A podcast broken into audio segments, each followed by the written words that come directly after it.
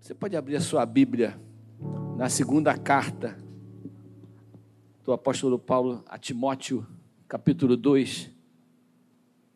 Nós só temos um anúncio para fazer hoje, que é o Sunday Night nesse domingo. Nós temos né, Sunday Night, culto jovem, pastor Daniel Nobre vai estar pregando aqui com a gente, trazendo a palavra. Eu queria que você incentivasse a sua família a estar aqui no Sunday Night. Tem alguém nos visitando nessa noite? Não é da Maranata, não, não é crente, tá, foi convidado por? Tem alguém que veio convidado, veio sem querer, entrou aqui? Somos todos de casa, então que Deus te abençoe, tá bom? Nessa noite, que Deus te abençoe ricamente. Então, domingo, Sunday Night. Pronto, foram os anúncios dessa noite. Em nome de Jesus. Que eu quero falar com você sobre o que a gente acabou de cantar. A glória de Deus. Quero falar com você sobre tudo que a gente viveu aqui essa noite, essa, esses louvores que nos levaram a perceber a grandiosidade do nosso Deus. Que temos sobre nós um Deus grande que cuida de nós e que está tomando conta da nossa vida. E Paulo, falando a Timóteo, ele fala de uma palavra fiel, ele fala de uma, de uma, de uma questão que eu quero chamar essa noite de causas e consequências. A Bíblia toda fala sobre causas e consequências. A nossa vida toda ela é vivida e cada passo do nosso caminho traz as suas boas e más consequências de acordo, de acordo com aquilo que a gente faz, vive ou aquilo que a gente é. Nem sempre as consequências da nossa vida são, são por causa das nossas atitudes, mas são por causa da própria essência do ser humano. E no, no, no, nos versículos 11, no versículo 11, 12 e 13, nós vemos algumas coisas dizendo sobre isso. A primeira coisa que o apóstolo Paulo fala dessa palavra fiel é que se morrermos com Jesus, nós também viveremos com Jesus. Está no versículo 11 isso. Se morremos com Ele, também com Ele viveremos. Está vendo, tá vendo como é uma causa e consequência?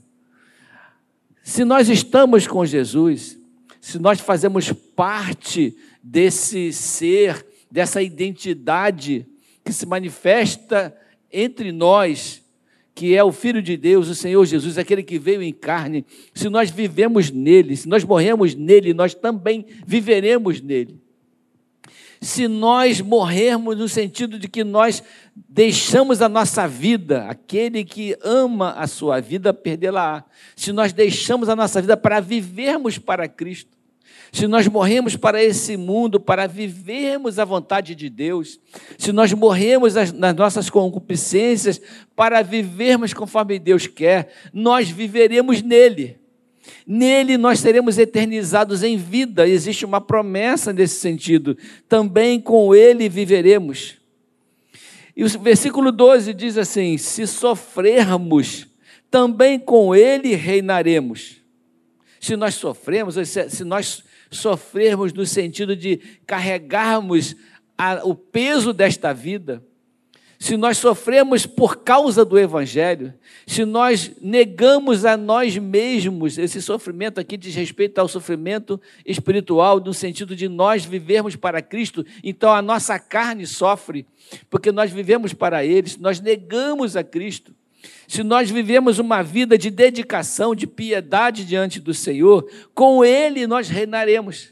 Se nós nos negamos algumas coisas em função do reino de Deus, e daquilo que Deus quer para a nossa vida, com Ele reinaremos. Nós reinaremos com o Senhor Jesus, porque faremos parte daqueles que foram resgatados para o reino de Deus e que são aqueles que são conduzidos pelo Senhor, pelo próprio Rei, nessa caminhada de vida que a gente vive. Se sofrermos, também com Ele reinaremos. Se o negarmos, também Ele nos negará causa e consequência. Aquele que confessar o meu nome, eu o confessarei diante do Pai. Causa e consequência. Agora, se eu nego ao Senhor Jesus, como que eu posso negar? Eu não quero perder a minha vida em favor dele.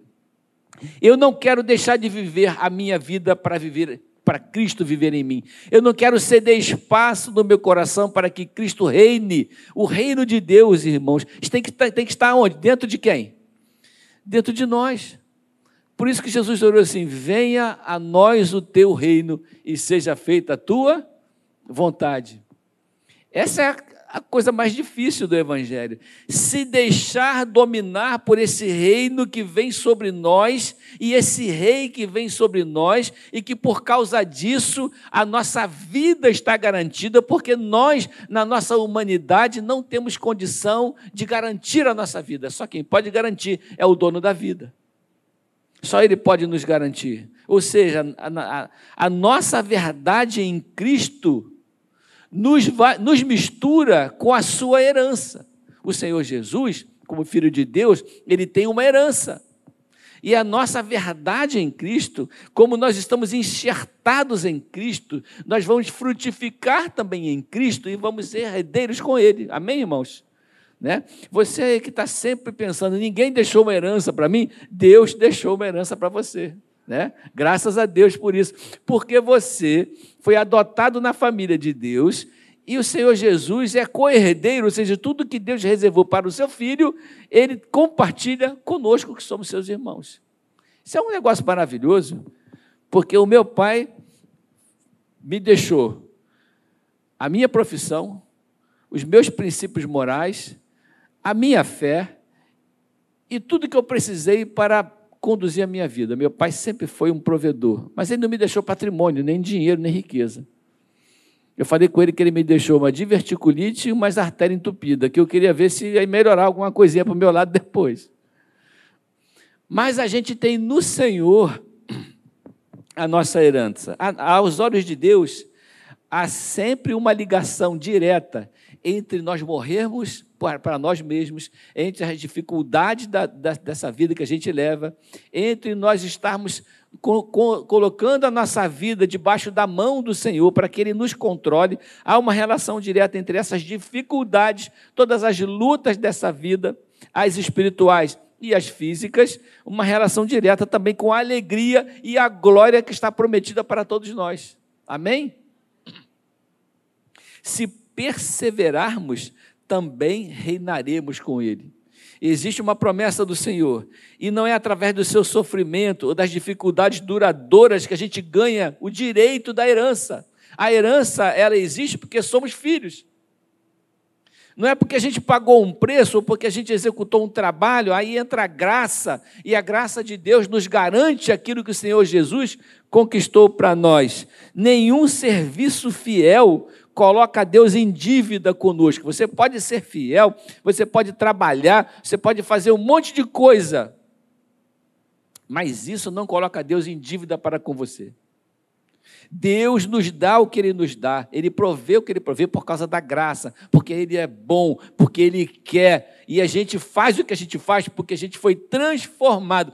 Fala para esse irmão do lado assim: você foi transformado numa outra criatura aquela outra criatura já morreu. Lembra aquela pessoa? Já morreu.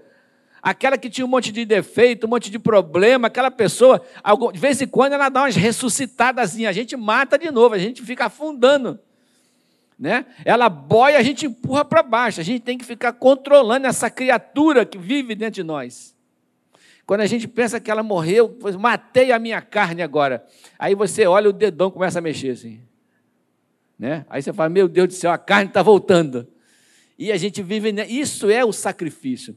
Esse é o sofrimento de subjugar em Cristo as nossas vontades e a nossa carne.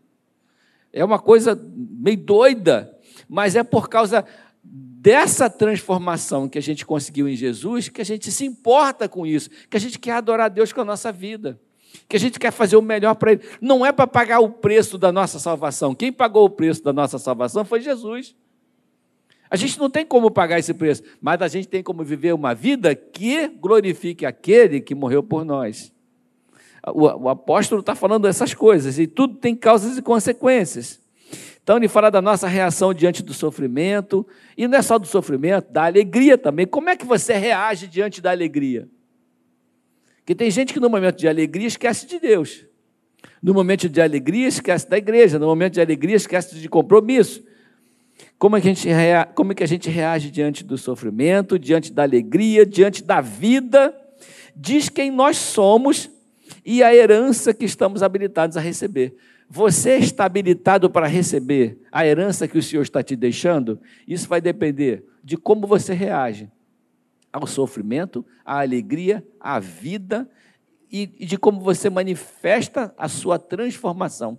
Porque Deus olha e procura os adoradores, não é verdade? Ele olha e vê quem são os seus filhos. E aqueles que são seus filhos são parecidos com ele. Aqueles que são seus filhos mantêm na sua vida os seus atributos, refletem quem, quem é Deus.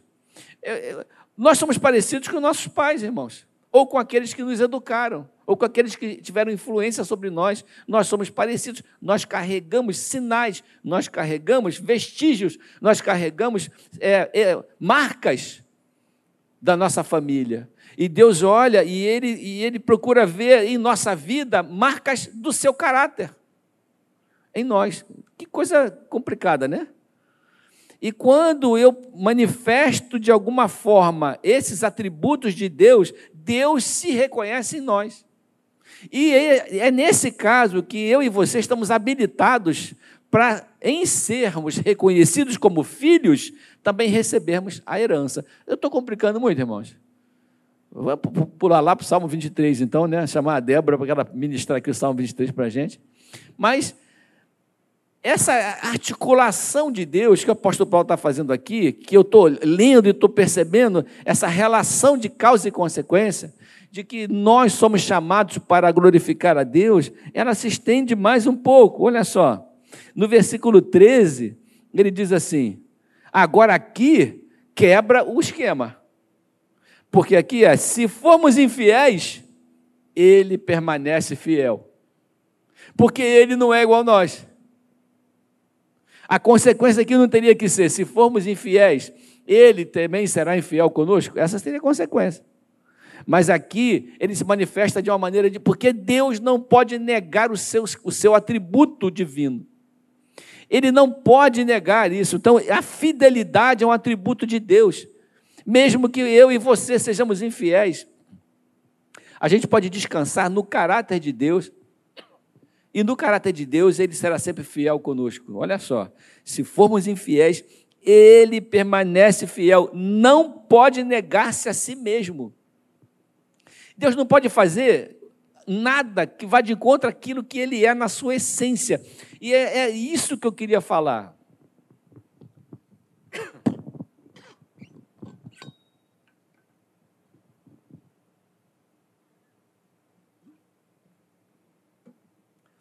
Qual é a nossa essência? O que, que manifesta a partir de nós por causa da nossa essência, por causa daquilo que a gente é? Irmão, se a gente não procurar em nós um pouco de Deus, do caráter dele, do que ele é, do caráter imutável. Olha que a Bíblia fala assim: sede vocês sim, sim e não, não. Homens e mulheres que têm uma palavra só. O que, que Deus está querendo dizer? Eu sou assim eu sou uma pessoa imutável, eu sou uma pessoa que é sim ou não. Então eu queria que vocês fossem parecidos comigo, isso que Deus está falando. No meu caráter, na minha. É claro que a gente não vai ser igual a Deus, irmãos, mas eu preciso ser parecido, eu preciso espelhar alguma coisa de Deus, porque Deus habita dentro de mim. E eu preciso espelhar alguma coisa, refletir alguma coisa, para que eu tenha identidade com essa família que me adotou e por causa disso receba a herança que me prometeu. Está vendo como tem tudo causa e efeito? Se a gente olhasse isso tudo de trás para frente, você está preparado para receber a herança que Deus prometeu para você? Aí só você pode responder. Existem marcas de Deus que se refletem a partir de você e que mostram Deus e que identificam eu e você. Então, eu estou colocando todos nós nesse rolo, tá? De maneira que Deus olhe para nós e fale assim: esse é, é meio teimoso, mas é meu filho. Esse é meio arrogante, mas é meu filho, tem marcas minhas nele. Esse daqui é meio né, relaxado com as coisas, mas, mas é meu filho. A gente não tem filhos assim, cada um diferente do outro? Esse é assim, esse é assado, esse é cozido, esse é refogado, mas é tudo meu filho. Por quê? Porque alguma coisa nele me identifica. Eu estou lutando para não tossir aqui, irmãos. mas alguma coisa nele me identifica, é meu filho. A herança, olha, eu, eu sempre gosto de dizer isso, na minha casa, e a gente tem quatro, na minha casa sempre teve muitos colegas dos meus filhos. Eles habitam, eles brotam lá assim dos azulejos. As crianças, os adolescentes, agora não, agora mais, mais já são jovens, já são homens e mulheres, mas estão lá os amigos, estão lá, de vez em quando tem 15, 20 lá, brotam. Mesmo tendo um monte de gente na minha casa, como tem na sua, mesmo essas pessoas, amigos dos seus filhos, comendo a sua comida, abrindo a sua geladeira, dormindo na sua casa, estando debaixo da proteção do seu teto, eles não são seus herdeiros. Os seus herdeiros são os seus filhos. A bênção daquela casa pode estar sobre muitos, porque estão todos debaixo sua, do seu teto, estão debaixo da sua, você é o dono da casa, estão debaixo da sua proteção. E quem olha de longe pensa assim, são todos filhos, porque estão todos comendo a mesma comida, dormindo na mesma cama, fazendo aquele piquenique na sua casa, usufruindo da tua televisão. Eles estão sendo abençoados pela mesma bênção que o reino está compartilhando com todos. Por isso que às vezes a gente estranha que a bênção de Deus atinge os filhos e os não filhos, de alguma forma.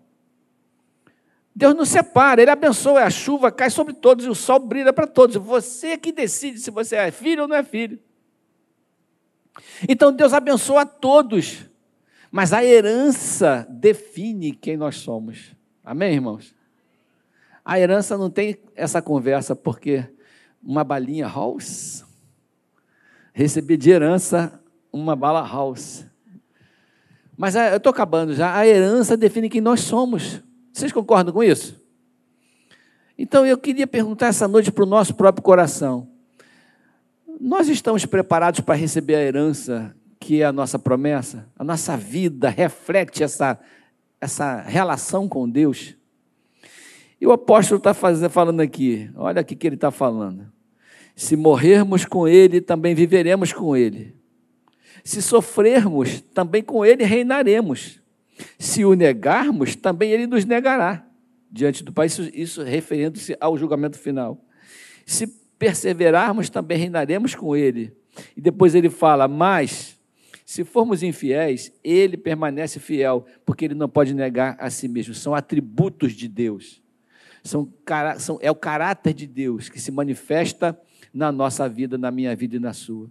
Então eu queria te dar uma palavra de alegria essa noite. Você tem uma herança, Deus te reconhece como filho, Deus te ama.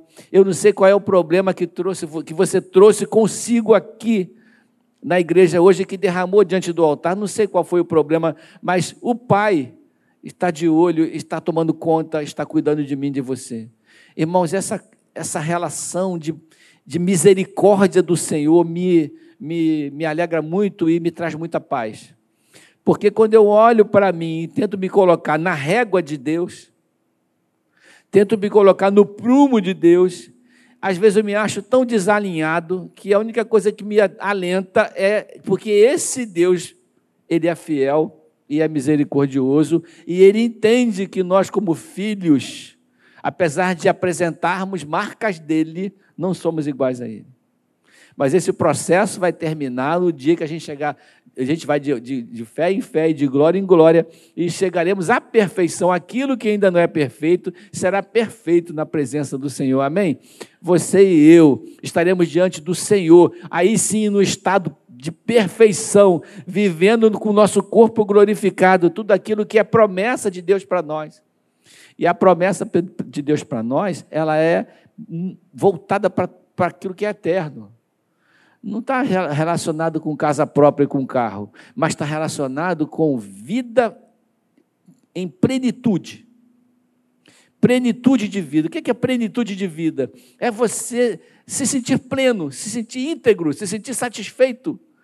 É você viver uma vida abençoada. Apesar das lutas, você tem paz na sua casa. Apesar das lutas, você tem alegria no seu casamento. Apesar das lutas, você vê vida na sua casa. Você anda em caminhos de esperança, de alegria. Isso é plenitude. Não é medido pela nossa conta bancária, não é medido pelo, pelo carro que a gente dirige, não é medido pelo bairro que a gente. Não, não. É medido da sua porta para dentro, da sua vida para dentro, do seu coração para dentro. A sua vida é uma vida plena. O apóstolo Paulo não tinha nada, mas se sentia pleno. Aprendia a viver contente em toda e qualquer situação. Olha que ele está falando que viver contente não é uma coisa natural. A gente tem que aprender, é uma questão de aprendizado. Então eu preciso aprender a viver contente. E contentamento é, é uma palavra que quer dizer eu estou satisfeito com o que tenho. Eu aprendi a viver contente em toda e qualquer situação, porque a situação não influenciava no seu coração. Irmãos, eu estou falando isso como se fosse uma coisa fácil, mas eu sei que não é. Né? Não é para mim, não é para ninguém, mas a gente precisa aprender na caminhada da vida a viver contente com aquilo que o Senhor é para nós. E o que Ele é para nós é consolador, abençoador, provedor. Quando Jesus Cristo ele foi assunto aos céus, ele foi glorificado naquele momento que ele subiu, ele deu uma palavra para a igreja que estava ali. Ele falou assim: Eu vou, mas eu vou mandar no meu lugar o consolador.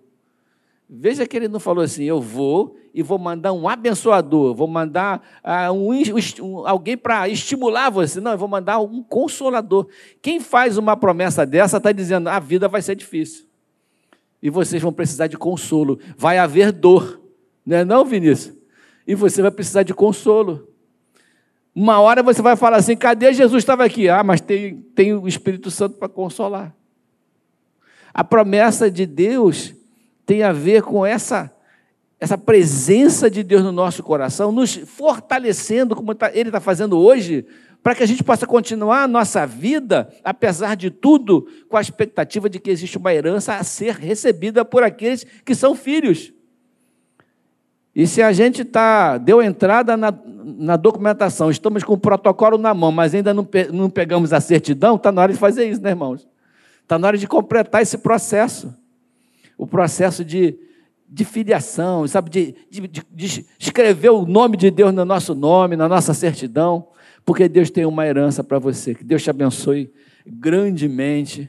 Obrigado, Deus, porque eu não tossi tanto assim, né? Então, vamos ficar de pé, vamos orar. Queria que você estimulasse os irmãos a estarem aqui orando com a gente na quinta-feira. Estamos terminando tarde hoje, não cedo e a gente vai é, trabalhar nessa questão de estarmos juntos em oração e em comunhão, tá bom, irmãos? Daqui a pouquinho está chegando a nossa é, consagração, no dia 2, se não me engano, de, de dezembro, né? Nossa última consagração do ano. Se vocês sabem que vem agora o outro. Eu já, te, já quero te estimular a estar presente com a, com a gente na consagração. Tem sido um tempo muito bom, um tempo de, de, em que Deus tem falado aos nossos corações e é importante a gente estar junto. Vamos orar? Pai amado, essa palavra é uma palavra desafiadora para mim, para todos nós estamos aqui, porque é uma palavra que nos chama atenção para o fato de que existe um processo na nossa vida em que a gente precisa saber exatamente que ponto nós estamos desse processo. Somos filhos teus, Senhor. Sabemos que a herança que o Senhor tem para nós, ela é completa e diz também que onde nós estivermos, o Senhor estaria conosco. Que qualquer luta que nós tivéssemos, o Senhor estaria. Diz também que na fornalha que a gente tivesse, o Senhor estaria junto conosco. E que, que, se, na, e que o Senhor fecharia a boca dos leões que estivessem perto de nós. Tudo isso faz parte das promessas. E nós queremos pedir que o Senhor abençoe nossa igreja, abençoe nossas famílias, abençoe nossa vida, para que nós possamos viver a vida cristã, Senhor, baseado naquilo que há de vir. E não baseado, Senhor, nas nossas vontades, naquilo que a gente acha que é, a gente precisa ter, mas que nós possamos negar a nós mesmos, pegar a nossa cruz e seguir a esse Salvador que é Jesus Cristo, que deu a sua vida por nós naquela cruz. Nós queremos louvar o seu nome nessa noite, pedir a tua bênção na nossa casa, a tua bênção no nosso lar, a tua bênção no nosso casamento, com os nossos filhos, que a nossa família seja abençoada e que essa promessa seja motivo de alegria para todos nós. Oramos assim em nome de Jesus e todos disseram. Amém. Graças a Deus.